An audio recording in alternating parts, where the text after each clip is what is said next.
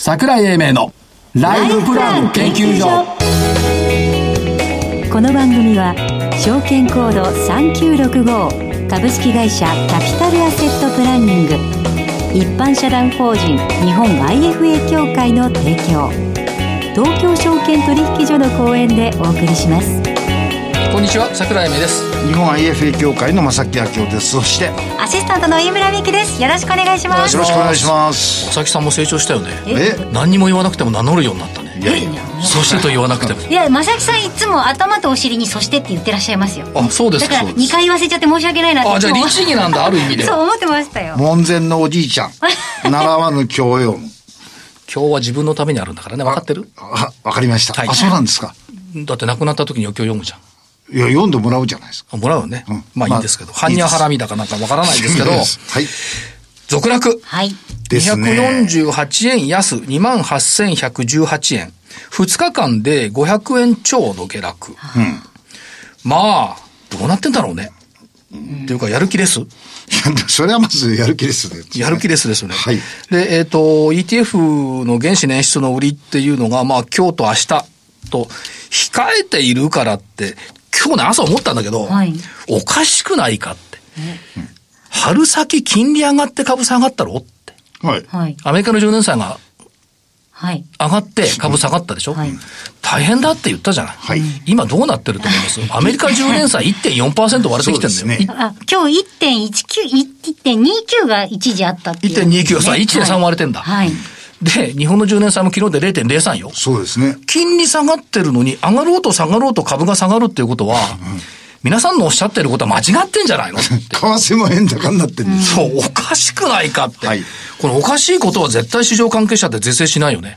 是正とかな、何もなかったかのようにさーっと話題から外すよね。見ないえ見ない見えないふり。見えない、で、許してくれないとかそういう問題じゃない。そう見いうえな問題いじゃなふいりになる。はいということで、えー、ふっともう一つ朝思ったんだけど、はい。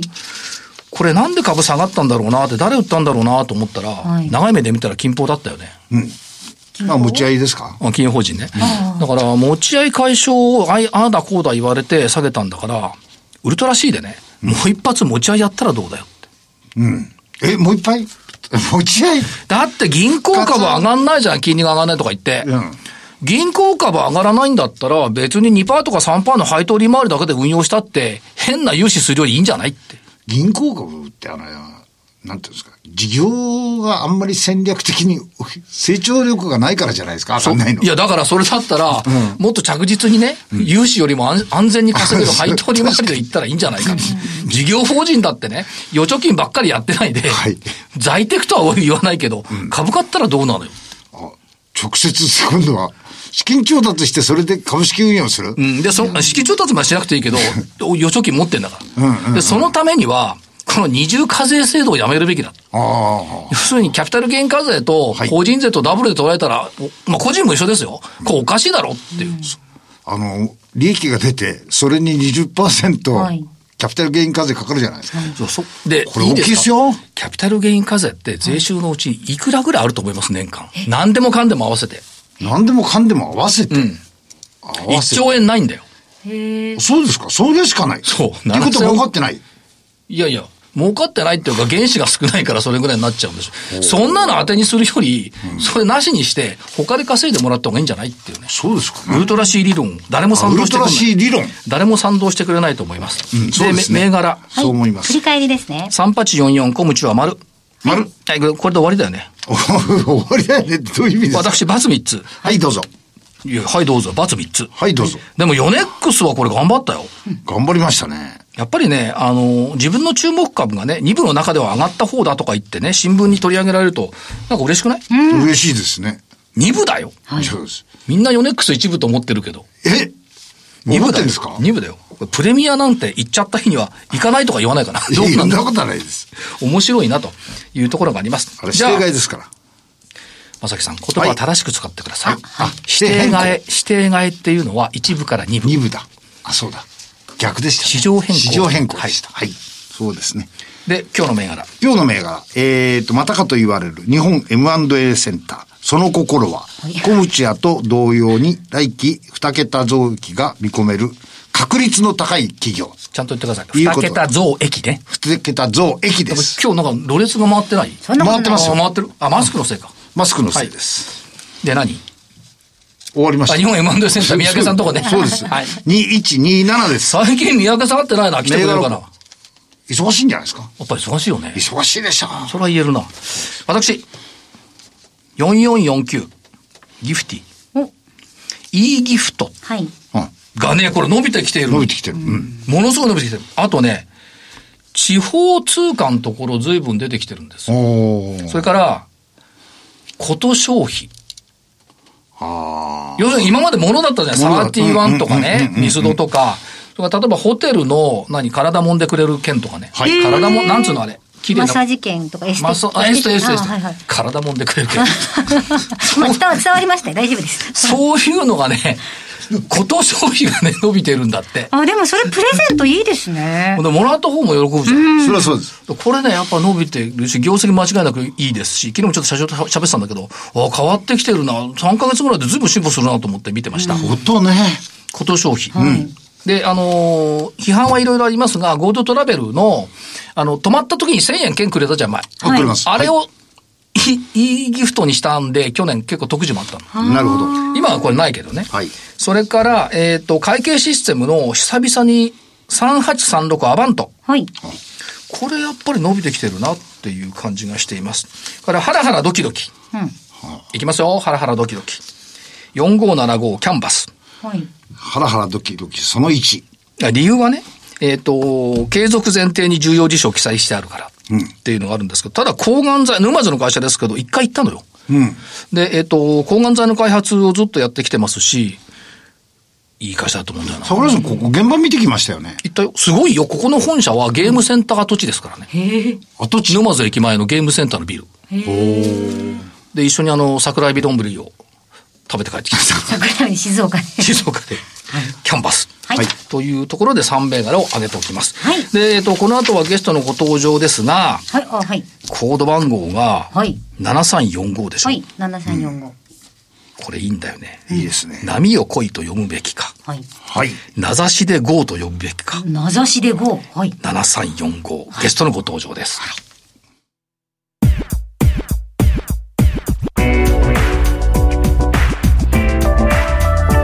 桜井英明のライフプラン研究所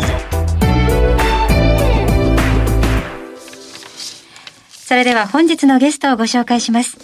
証券コード7345東証マザーズ上場株式会社アイパートナーズフィナンシャル代表取締役社長田中ジョージさんです。田中さんよろしくお願いします。よろしくお願いします。こんにちよはろしくおこん願いしにます。先月、ちははい。上場されました。はい。おめでとうございますあ。りがとうございます。お気持ちはいかがですかいやー、なんか、やっぱ責任の重さを、日々、日々、感じている。るというか。それは重いっすよね。だって重いやっすよ、やってる事業が重いのよ。日本のリテール金融改革を通じて社会に貢献する。はい。そうですね。で、IFA ビジネスに関わる全ての人々の幸せを目指します。なんですけど、はいよく正木さんがこう IFA、IFA って言ってるんですけど、そもそも IFA って何なんでしょうかまあ一般的にはね、まああの、独立と調律の立場で、えー投資家にアドバイスをするアドバイザーと。はい。まあ金融機関等に属さずということが言われ、まあ一般的な定義だと思いますね。で、はいで、まああの、っていうかあの、基本そういうことなんですよ。まあ、アメリカでは非常に流行っているっていうか、必要とされている職種。はい、と聞いてますし、そうですねまあ、横文字で言えばインディ、インディペンデント・ファイナンシャル・アドバイザはいーということで、独立系、つまり、えー、田中さん社長も私もお昔、証券会社にいて、なんか、やりたくもない投 信とか、銘柄とかやったよねって、そうじゃないよね。やっぱお客さんの、おなる、のためになる商品を的確に紹介していく姿が望ましいだろう。それで起業されて今に至ってるってことでいいですね。そうですね。はい。だから IFA を我が国に増やしたいとはいいう思いから起業したということで、まあそのためにはその上場することによって、あの、投資家に対して IFA という人たちがいるんだよと。で証券マンに IFA という働き方があるんだよということを伝えたいなと。だから、そこに多分ね、二、つの種類があると思って、はいた対、対、対対するっていう意味では、一つは、当然ながら、あのーお客さん。はい。お客さんに対して、あの、自分の利害ではなく、お客さんの利害で物事を進めていきましょうっていう、この一つの方向性。はいもう一つ、対 IFA っていうところがね、あると思うんですよ。つまり、IFA って、インディペンデメントだから、独立系だから、そりゃ、竹槍みたいなもんでしょ、一人でいたら。はいはいはいはい。一人でいたら。はいはいでも、それが集合することによって、例えばシステムを使えるだとか、いろんな最新情報を得るだとか、最適化のパフォー、あの、ポートフォリオを組むだとか、そういうツールだとかネットワークだとかが、IFA 一人一人にとってはやっぱり重要なんじゃないかなと思うんですがおっ。しゃる通りですね。だから、この二つですよね。はい。だ多分ね、一方的に見ちゃうと、いや、お客さんにね、最適なものを紹介するだけだねっていう理解だと、ちょっと違うんじゃないかな。この二つと理解した方がいいですよね。そうですね。 IMA の選択選択としてプは。ラットフォープラットフォーマーっていうやつですかね。まあ、うちの場合はまあプラットフォーマーですので、基本その、まあ、一言で言うと、IFA、うちの所属される IFA さんがですね、IFA 業務に専念できて、はいそして IFA として向上できる。まあ、うちは成功して、成功支援というふうに言ってますけれども、はいまあ、そういうようなプラットフォーマーでありたいというふうに思ってます。そのね、向上できるっつうのはよくわかる。あのー何回か勉強会とか、はい。あの、何、セミナーとかでご一緒させていただいて、もう10年近くさせていただいてますけど、IFA さんのね、目つきが違うんだよね。なんか聞いててさ、なんか奪い取ってやろうみたいな。盗まれそうみたいな感じしますもん ね。だからそこはやっぱり、いや、あの、あるんで、当然ながら IFA, IFA さんの数が年間20%前後で増えてきている。そうですね。はい。まあ、あの、細かく言うと17.2%になってますから、はいはい2%パーセ20%近く。はいはいから、えっ、と、やっぱり口座数増えると資産残高が増えていくっていうふうに見ていいんですね。これもや年間3割ぐらい増えてるんですかね。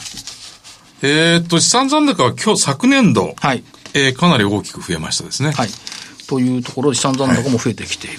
でえっ、と、まあ、マーケットに対してのその IFA の存在感が増しているなというのは、正木さんが横丁にいるんで毎週感じているところではありますというところなんですが、金融庁でさえ顧客本位の業務運営しろよと今言っている。これには乗っ取ってるってことですよね、完全に。まあ、乗っ取ってますよ。乗乗っっ取って取ら、乗っ取るのが当たり前だと思いますけど。ですよね。要するに顧客本位の業務運営ですから、顧客のために働くという IFA にとってはまあ当たり前の話なんで、はいまあでそ今うあ更るべきだと。今今更更ということではあります。あともう一個、最近、その働き方改革っていうことで考えていくと、IFA さんの働き方って、まさしく働き方改革になってんじゃないっていう気もするんですが。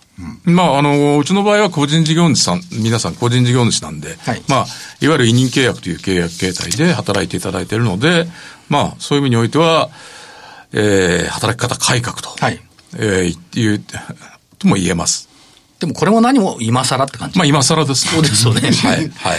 で、えっ、と、このキーワード、顧客の CFO、なんかこれぴったりだなと思うんですが、はいはい。あのーまあ、当社では当社のその所属している IFA さんに対しては、はい顧客の CFO を目指しましょうという話をしてます。まあ、顧客の CFO っていうのが、まあ、ちょっと、なんていうかな、違和感がある方は、顧客の人生の伴走者とか、伴走者、はい。はい。まあ、そういうような、あー風にも言い換えられると思いますけれども、要はまあ、あの、顧客の人生の夢の達成だとかですね、目的の達成だ、人生の目的の達成だとか、そういったものを金融面からサポートをする仕事と。だから、お客さんが、まあ、投資家さんって言っちゃっていいのかもしれないです、投資家さんにと、まあ、資産家さんでもいいのかな、取ってみると、良きパートナーが、まあ、男性ならば奥さん以外にいると。そうですね。女性ならばご主人以外にいると。そうですね。 お金の面だから。お金の面もね。そう。はい。でね、昔、証券会社に入った頃に先輩に言われたのは、アメリカではこう言うんだぞって、友達に持つなら3人いる。裁判官、さ弁護士とお医者さんと証券マンだってこと、嘘だろうと思ったんですが、言われませんでしたいや、言われましたね。嘘だろうと思ったでしょ、はでしょでも今や、そういう時代になりましたよね。そうですね。で、あの、今、その、桜井さんがおっしゃったけど、弁護士、はいお医者さん、あのーまあ、証券マン。で、その弁護士さんも、お医者さんもですね、基本的には、あのー友達にも持つ。でそれは大き、その、例えば弁護士だと弁護士法人だとかね、開業だと医療法人とかそういう意味ではなくて、えーか自分で開業している弁護士さんだとか、自分で開業させてしている開業医さんだとか、そういうイメージだと思うんですよね。だから、うちの IFA さんっていうのはみんな個人事業主で、いわばそういうあの弁護士さん、侍業の弁護士さんだとか、えーおドクター、ホームドクター、ね開業医の先生だとか、同じような立場なんですよ。同じようなビジネスモデルなんですよ。はいそのビジネス、どういうビジネスモデルモデルかっていうと、顧客、えーあるいはまあ、あの、開業医さんだったら患者さんだけども、そういったものから信頼がベースの仕事なんですね。だから逆に言うと、うちの、まあ、AOA さんなんかでも、顧客からの信頼を失ったら、廃業するしかないです。はい。だからお客さんのために働かざるを得ない。ということですね。そういうことなんですよ。うんだだかからら、もちろんうちの IFA さんに対しては、うちの会社からノルマを一切課していない。うん。ということから、うちの会社と IFA のお客さんとの間は利益相反はないと。はいこれはまあ言えると同時にですね、IFA さんと IFA さんのお客さんとの関係性は、えー基本、あの、IFA さんはお客様からの信頼を失ったら、えーまあ、もう食っていけなくなっちゃうよと。信頼を得るために働かざるを得ないんだよというところにおいて、まあ、IFA の独立性といいますかね、そういった部分が担保されているとそいういうふううにこと思いまですな。はい。うんまあ、健康面でのパートナーがドクター。そうそうそうで、トラブルが起こった時のパートナーがあ弁護士さん。そうそうして、お金の面でのパートナーが ISA。そうです。こういうふうに考えるべきいですずね。れも、そのお客様からの信頼。信頼。なるのほど上。に慣れたっていうビジネスだと。はいいうことですね。そうですよね。でそれでね、あの、面白いなと思ったのは、なんと IFA の誓いっていうのがあるんですね。そうですね。はい。なんかロータリーとかさ、ああいうものの違う。これなかなかね、いい文章ですよ。真の独立中立の旗のもと、旗だよ。そう ですやよ。っぱロータリーだよ、旗のもと。そういう意味じゃない。 アドバイスを行います。はい常にお客様の意向と実実情の理解に努めます。普段の研鑽で、普段じゃなくて普段の研鑽で能力向上に努め、環境変化に対応します。健全な倫理意識を保持し、お客様の信頼に応えます。公共心を持ち、法令はその背景の理解に努めて遵守します。えー投資の価値をお伝え、実務をつ、業務を通じて社会に貢献します。お客様の成功を共に喜び、自身の豊かさを実現します。この7番に集約されます、最後の。いいですね。お客様の成功を共に喜び。自身の豊かさもじ、だからやっぱり二つですよね。そうですね。で、もともとはそのうちの IBA さんにお願いをする行動規範ということで作ったんですけど、でも実は考えてみると、これを実行すると成功するんですよね。なぜならお客様の信頼を得られるかといらう。ことですね。そうなんですよ。ということなんですね。そういうことねんだからまあそういう意味においては成功するためのバイブ、IFA として成功するためのバイブと。ああ、はい。これまさか毎日唱えてるわけじゃないですよ。いやいやいや、それは朝礼とかやるわけじゃ ないんで。はいそりゃそうですよね。それはそうですけど、まあ、常にやっぱり意識していただくというのが、まあ、成功への秘訣はいということになると思いなまんか、すね。信頼を獲得するために働かざるを得ないっていうのが結構ゴッと刺さりました。違う、あのなね、 んかそ、それ受け身。あそうです働かざるを得ないんじゃないの、はいそれを求めて働く、つつまり自分から行くのか受け手なのかで全然違うの。多分 IFA さんって自ら能動的に動いてると思うんですけど、どうですそうかなんですね。で、やっぱりあの、みが、自ら能動的に動いてる人たちに、お客様が、徐々についてきてる。うん。なんかでも本当皆さん、あの、たくさんお会いさせていただきましたけど、本当親身に心配してくださるので、なんかあ、あなたになんか感じますね、それ。はい。なんかあなたを見てると心配になるんじゃない それはあるかもしれませんけど。誰かのご紹介がね、結構多いみたいですよ。あおお客様がお客様を紹介してくださるっていう、そういう信頼の、なんですか、絆ですかあ、いやね。、本当絆ですよね。だけど、田中さん、あの、こういう、まあ営業とは言わないですけども、業務体制だと、研鑽の時間ってのもやっぱり増えてきますかえっと、自己研鑽うん、あのー自己研鑽する、してもらうための、例えばまあ、あの、ある意味ね、例えば桜井さんの一緒にやらせていただいた IR なんかもですね、まあまあ、ある意味自己研鑽みたいなもんで、その、まあ、それをいったものを見てもらって、えー自己研鑽と言いますか、まあ、その、えーいい会社を探すとかね、これもまあ自己検査なんですけども、基本は、まあそういうような、まああの、じゅえーまあ自己検査というか、そういうようなものはいろいろ揃えてはいます。います。で、あとは、それを自分で、えー自らですね、えー学ぼうか。あるいはその、うん例えばいろんな営業ツールがあったら、それを使おうかとかね。そういうのはやっぱ個々の IUA さんによって違うんで、その辺に貪欲な方はやっぱ成功するんじゃないかなと思いますけどね。あとあれですもんね、転勤がないってのはやっぱ大きいですよね。キーですね一生ですよね。やああ、はい。それは人生に寄り添うんですからね。っぱり、天気あなんの、かあるはずがないです地よね。に根付いている。あるはずがないんだあるはずあるだはずがないんですよね。から、証券会社っていうのも、これからやっぱり IFA を一緒に歩んでいこうという方向性出てきてますよね、いろんなところ。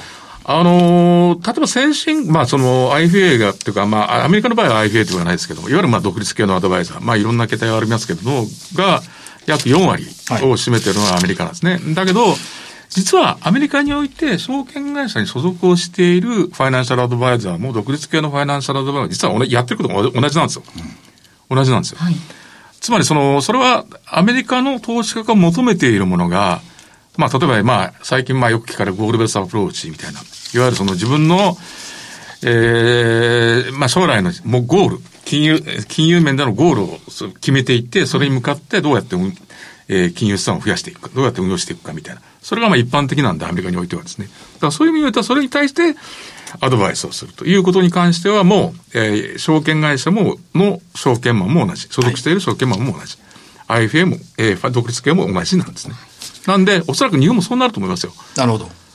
で、たくさんお話を伺いましたけど、あと30秒ぐらいなんで、はい。メッセージを一言いただければ。まあ、あの、とりあえず、あの今回上場させていただきましたので、あの、これを機会にですね、ええまあ、投資家の皆様方に IFA といううー職業の人たちがいるんだということをぜひ認識をしていただきたいということになるかとあ思りいがまとうござす。います。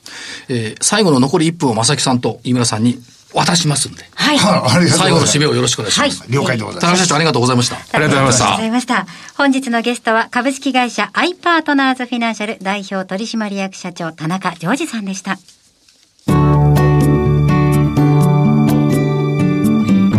今週のライフスイートえさて、今日のゲストは、アイパートナーズフィナンシャルの田中社長にお越しいただきましたが、えこのコーナーでは、株式会社アイパートナーズフィナンシャルの IFA 細田さんに、資産運用の心構ええーについて伺っていきたいと思います。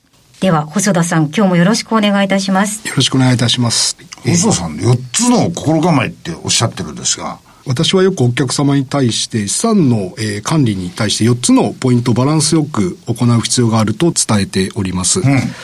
4つのポイントは稼ぐ、貯める、増やす、守るはいの4つです。好きなことですね。稼ぐいい言葉です、いい言葉です。は。はいい。稼ぐはこれは分かりやすくてキャリアアップしてキャリアアップしたり昇進したりとかして収入増やしたりですとか副業したりですとか、あとなるべく長期間働き続けるということが重要になります。なるほどはい貯めるはこれは無駄遣いをなくして支出を減らすと、えー無駄な税金をなるべく払わないようにしたりしてキャッシュアウトを減らすということです。はい。増やすこれは資産運用ですね。えー最後に守るこれは保険などに加入して万一の時に備えるということになります。ああ、守るちょっとうっかり忘れてました。それぞれになんか偏っちゃう人もいるんでしょうね。この4つの力をバランスよく高めていかなければなりません。そうでないと、あの、私のお客様なんかでも、えーかなりバランスの悪かった方っていうのは、えー多くいらっしゃいました。は。はいい。バランスの悪い人っているんですか、やっぱり。例えば、とても高収入な開業医の方なんですけれど、貯める能力がない、なくて、無駄遣いが多いので資産が増えないですとか、あの、よく、日本人で多いんですけど、保険に非常に多く加入しすぎていて、守りは十分なんですけど、あの、増やすが手薄になってしまう。いらっしゃいますね。はい。他には倹約家で非常に預金は溜まってるんですけれど、全部銀行預金なので資産が遊んでしまったりとか。飯村さんみたいですね。いやわ私も結構あの貯金貯金ばっかりの タイプですね。はい。あとはもう最近だと若い方がもう全財産ビットコインにも増やす一点張りで、はい、やってしまって、各選金を狙って撃沈してしまったりとか。なるほど、なるほど。はい。じゃあどうしたらいいんでしょうかね。バランスよくやっていく必要があります。はいうんどうしてもですね、自分の専門分野にですね、えー偏ってしまいまして、例えば、あの、証券会社ですとか、私も証券会社の時には増やすの話ばっかり。はいはいはいだったんですけれど、そうではなくてなるべくバランスよく守るとか、貯めるとかっていうのも必要になっていくっていうことですね。なるほど、なるほど。まあ、それぞれのその専門分野によって貯めるのがえー得意だとか何が得意っていうのはそれぞれたくさんあるわけですね。そうですね。IFA の方ですと、やはり話題の中心っていうのは増やすっていうものになりますし、え FP の方ですと保険業界の方が多いですので、どちらかというと守るに偏ってしまって、っているっていう傾向はあるんじゃないかと思います。これあの、よくあの、AFA さんと FP さんとどっちがいいですかっていう質問される方が多いと思うんですが、はいこれ、しどう考えたらいいんですか資産に関してはですね、先ほどから、えーお話しさせていただいている通り、かなり広範囲にわたってですね、えーバランスを取ることが必要になります。はいえーですので、もう FP だろうが、IFA だろうが、金融機関だろうが、税理士の方だろうが、あの別に誰でもいいといえば誰でもいいんです。問題ないはい、問題ないです。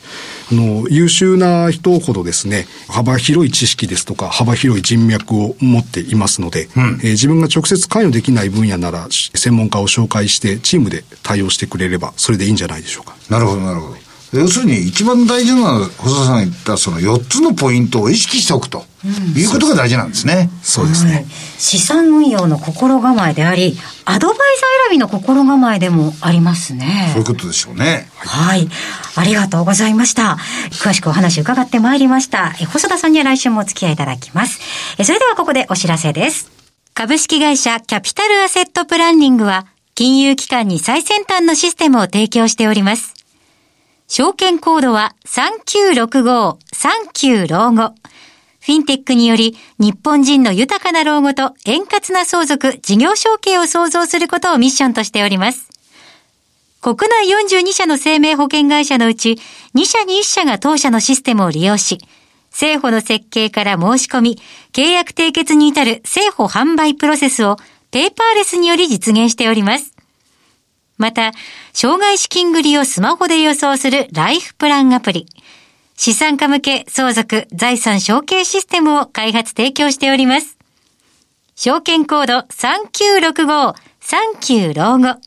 キャピタルアセットプランニングは、フィンテックによって人生100年時代の豊かな老後を実現いたします。資産運用の目標設定は人それぞれにより異なります。個々の目標達成のために独立、中立な立場から専門性を生かしたアドバイスをするのが金融商品仲介業 IFA です。一般社団法人日本 IFA 協会は企業 IR 情報を資産運用に有効活用していただくため、協賛企業のご支援のもと、この番組に協力しております。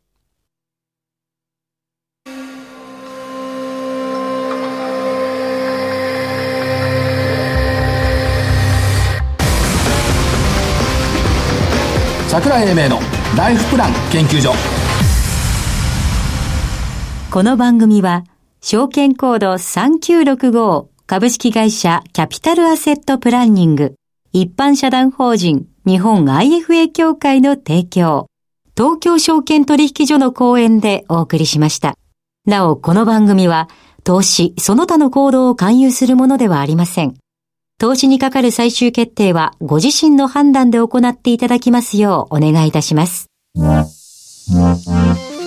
さて、番組もそろそろお別れのお時間となりました。そうですね、はい今日はね、あの、アイパートナーズフィナンシャルの田中社長においでいただいて、はい IFA の話をたくさんしていただいたんで、はい。そして、ライフスイートのコーナーでは、あの、細田さんにお越しいただいたので、今日はアイパートナーズフィナンシャルスペシャルってことでですすかね。ね。は。はいい。まあ、新規上場なさった後で、はい大いに期待したいところだというふうに思いますね。はい、はい。えーなぜ私たちが喋っているかというと桜井さんが今スタジオにいないからですそういうことなんですよねはいあのご予定があるということで先に、えーお帰りになられてしまいました、ちょっとドキドキしますがは はい、あのー番頭角の正木昭夫と、えーアシスタント元気にお送りしてまいりました、はいえー飯村美希でした桜井英明のライフプラン研究所本日はこの辺りで失礼をさせていただきますそれではまた来週お会いしましょうごきげんよう哦ごきげんよう